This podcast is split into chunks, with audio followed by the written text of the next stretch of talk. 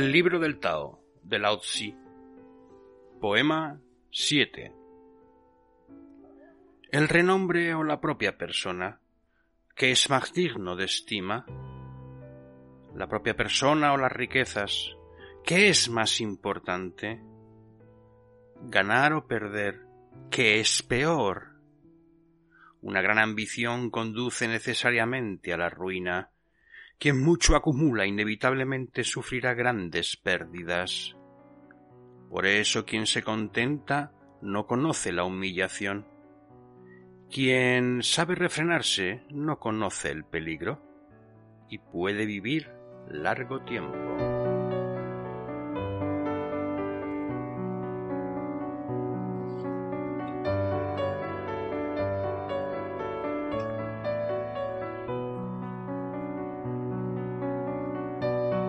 Veamos qué nos dice Juan Ignacio Preciado como comentario a este poema. Este capítulo debe interpretarse a la luz de la doctrina de Yuan Su, expuesta en la introducción.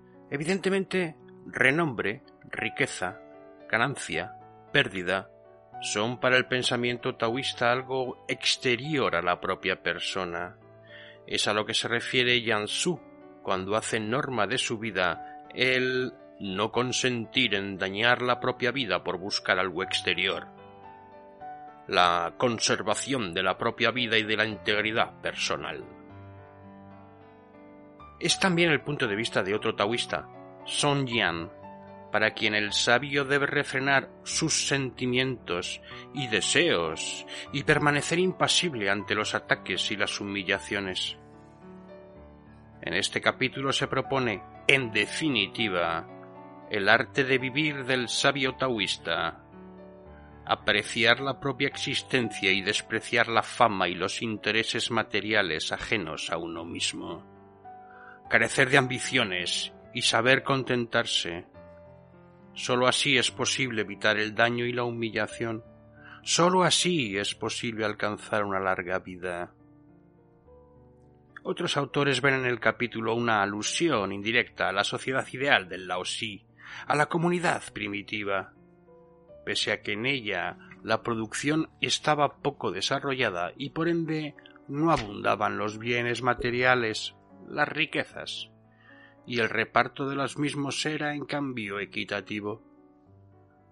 Los hombres se contentaban y los sentimientos de humillación por causa de injusticias no tenían cabida en aquella sociedad.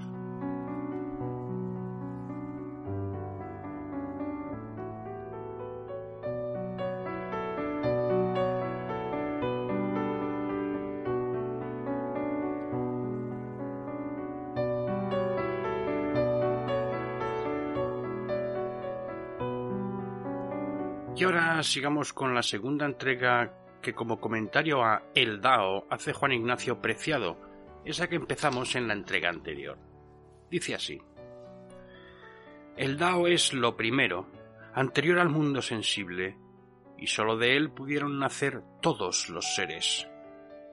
Este proceso en el que el Dao engendra a los seres es el que se describe en el capítulo 5.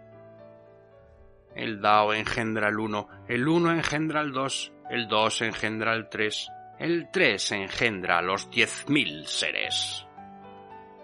Aquí el uno puede entenderse como el soplo o neuma original, es decir, la materia primordial. De modo que en la mente del autor del Lao Tzu, la materia nace del Dao, y a su vez es el origen del universo. Por tanto, el Dao sería anterior y distinto de la materia, sería una realidad de naturaleza espiritual. Esta es la interpretación de Ren Yu, quien concluye que el sistema filosófico laosiano es un idealismo objetivo. Objetivo por cuanto el Dao existiría con total y absoluta independencia de la mente humana. Otro argumento utilizado es que en algunos lugares del libro el Dao se define como Wu, no ser. Se dice en el capítulo cuarto, las cosas del mundo nacen del ser, el ser nace del no ser. Por tanto, al ser el Wu más radical que el Yu, al ser el Wu el origen último de los seres, no puede referirse a otra cosa que al Dao.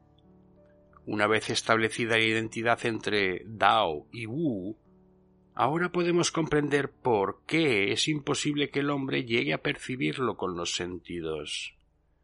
El Dao carece de todo atributo concreto, y algunos comentaristas dirán incluso que es una pura abstracción. A partir de esto podrán entenderse las palabras del capítulo 58 que antes citábamos en parte, y que dice así Se lo mira y no se lo ve. Su nombre es lo invisible. Es un proceso interminable que no admite nombre, que retorna al no ser de las cosas. Es la forma que no tiene forma, la figura incorpórea. Es imperceptiblemente sutil. El Dao está también más allá del espacio y el tiempo, es anterior al cielo y a la tierra, de nada depende y permanece inalterado. Capítulo 69 Las cosas cambian, solo el Dao es absolutamente inmutable. Los seres están llamados a desaparecer, solo el Dao continuará existiendo. Capítulo 60 Innumerable es la variedad de los seres, mas todos retornan a su origen. Es decir, retornan al Dao, o también es la quietud. En resumen, todas las cosas del universo material tienen una existencia limitada, mientras que el Dao que las engendra permanece por siempre inmutable. De ahí deducen algunos filósofos actuales que el Dao para el Laozi más que de naturaleza ideal, es una pura construcción metafísica. No opina así Feng Yulan, para quien la noción del Dao en el Laozi encierra un carácter materialista y ateo. El Dao es fundamentalmente una negación del concepto tradicional del Tian, del cielo, el cual incluía ciertos matices semi-religiosos en la China más antigua, e incluso claramente religiosos como en la escuela de los moístas contemporáneos del libro. En cuanto a la naturaleza material del Dao, dice el profesor Zen que todas las frases del Laozi en que aparece el término Dao tienen un carácter oscuro que permite interpretarlo tanto en sentido materialista como idealista. Todas, dice, menos una, es la frase que abre el capítulo 69. Hay una cosa confusamente llamada. Hay una cosa confusamente formada, anterior al cielo y la tierra. El término cosa podría referirse a algo de naturaleza ideal, pero la expresión confusamente formada en chino solo se puede aplicar a una realidad material. Esta realidad material con la que se identifica el Dao sería el soplo, Numa, el equivalente del prana hinduista, una categoría de la antigua filosofía china que no sobrepasa los límites de lo material. ¿Cómo demostrar que el Dao es el Qi? A partir del pensamiento taoísta tradicional, contenido y desarrollado en otros libros taoístas como el Nei Ye del Guanxi, del que más adelante se hablará, numerosos pasajes del Lao Si se iluminan y hacen comprensibles, dice Feng Yang enfocados desde esta perspectiva. Afirma como conclusión que con toda seguridad el Dao del Lazi y el Qi o Jin Qi de las otras escuelas taoístas es una y la misma cosa, o al menos uno de los significados del término Dao, pues, y en esto están de acuerdo todos los comentaristas, otras veces se refiere claramente a la ley que rige el devenir de los fenómenos naturales. Sin embargo, todas estas discusiones académicas sobre la naturaleza espiritual o material del Dao, vistas desde dentro, desde la óptica taoísta, acaban por alejarnos de él, al tratarse de meras disquisiciones intelectivas. Pues en definitiva, el Dao ni es material ni espiritual.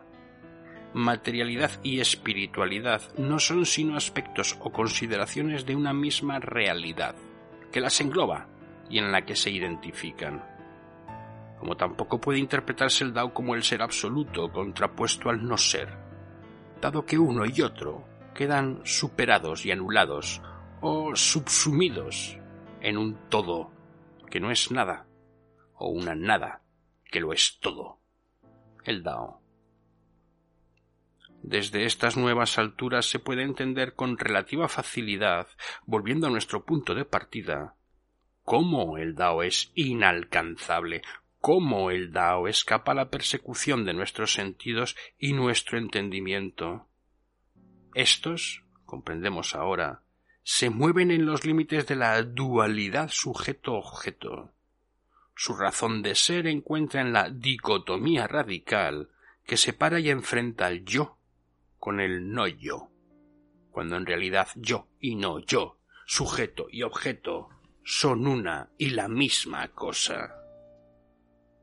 Sólo desde el momento que franqueamos esta puerta del misterio y reconstituimos la unidad original, o mejor, se reconstituye la unidad original, puede hablarse del camino hacia la intuición y posesión del Dao. Y es en este sentido como se puede afirmar sin reserva alguna que el taoísmo es la filosofía china que entronca de manera directa con la mejor tradición del oriente hindú, con lo que queda demostrada la fuerza y arraigo de unos valores y una visión del cosmos y del hombre diametralmente diferentes de los de Occidente.